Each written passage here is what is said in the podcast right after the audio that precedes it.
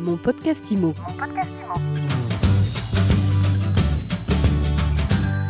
Mon podcast IMO évoque aujourd'hui les conséquences de l'état d'urgence sanitaire pour les locataires et les bailleurs.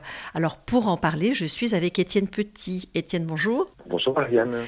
Étienne, tu es cofondateur de Modelo. Modelo, c'est une plateforme juridique destinée aux agents immobiliers.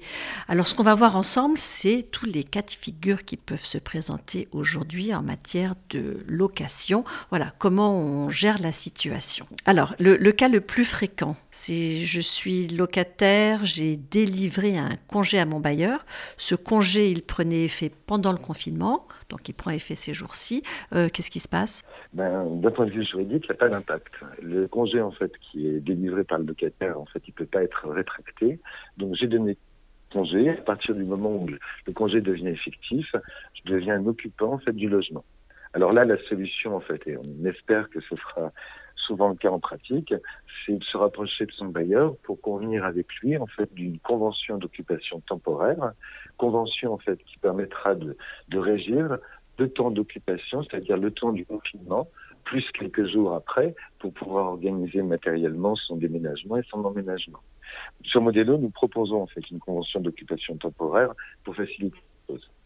Concrètement, euh, le locataire devenu occupant versera non plus un loyer d'indemnité d'occupation qui correspondra au loyer et continuera à entretenir, à assurer le logement, etc. pendant la période de confinement. À l'issue de cette période, il devra partir. Alors, deuxième cas de figure, j'ai signé un bail avec une entrée différée, mais qui tombe ces jours-ci, donc après la mise en place évidemment du confinement. Concrètement, je ne peux pas déménager. Est-ce que je dois payer pour autant mon loyer? Eh bien oui, c'est triste, mais c'est comme ça. En fait, les ordonnances qui ont prorogé les délais n'ont pas vocation à s'intéresser aux situations contractuelles. Donc, euh, je devais euh, prendre possession du logement, par exemple, le 1er avril. Ben, le 1er avril, je suis devenu locataire, je dois me quitter euh, du paiement des loyers. Mais là encore, on peut espérer trouver un arrangement avec son bailleur, qui d'ailleurs pourrait être intéressé par un tel engagement, arrangement, pardon, puisqu'il risque d'avoir un locataire qui est dans la situation qu'on vient de voir précédemment, qui ne peut pas libérer le logement que le deuxième doit venir occuper. Donc c'est quand même un terrain favorable pour trouver une entente. Alors, autre cas de figure, Étienne, j'ai reçu de mon bailleur un congé pour vente avec donc une offre de vente. Et ce délai, il vient à échéance aussi pendant le, confinement. Est-ce que j'ai une chance d'avancer dans mon projet ou pas? Alors j'imagine euh, Ariane que, que tu vises en fait plus particulièrement en fait l'aspect financement parce que le locataire en place bénéficie en fait d'un droit de préemption lorsque le bailleur en fait décide de revendre de vendre le logement. Oui, mais voilà, je veux l'acheter. Voilà, si le locataire décide d'acheter le logement qu'il louait, il bénéficie en fait, s'il a besoin d'un financement, d'un délai de 4 mois pour obtenir ce financement.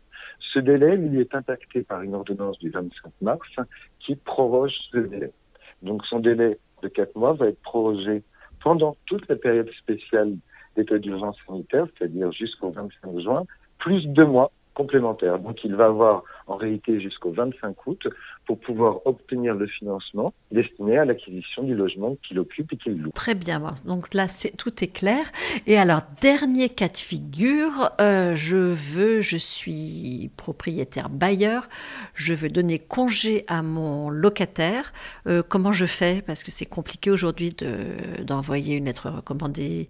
Enfin, je crois qu'il y a des problèmes de délivrance, il n'y a pas d'huissier, voilà, comment ça fonctionne? Voilà, ben, c'est vrai que contrairement en fait au qui peut donner congé à n'importe quel moment du bail, le bailleur doit lui respecter en fait des échéances et délivrer son congé au plus tard six mois avant le fin de la période de, location. Donc, matériellement, pour délivrer mon congé en tant que bailleur, il faudrait que je le fasse par lettre commandée euh, traditionnelle postale ou par notification par l'huissier. Là, se pose au problème en fait de, de la distribution des recommandés papiers aujourd'hui, parce qu'elle est quand même largement entravée par le confinement, idem pour la disponibilité des, des huissiers. Donc ce délai est impacté par l'ordonnance que j'évoquais juste avant, et le délai, va être prorogé durant toute la période spéciale, plus de mois. Donc là encore, j'aurai un délai complémentaire qui permettre de délivrer mon congé régulièrement jusqu'au 25 août. Et pourquoi pas envoyer ça par euh, recommandé électronique?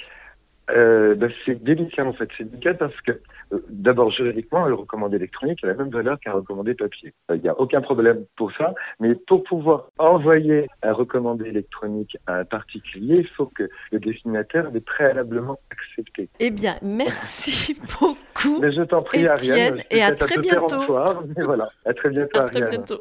Mon podcast Mon podcast Imo.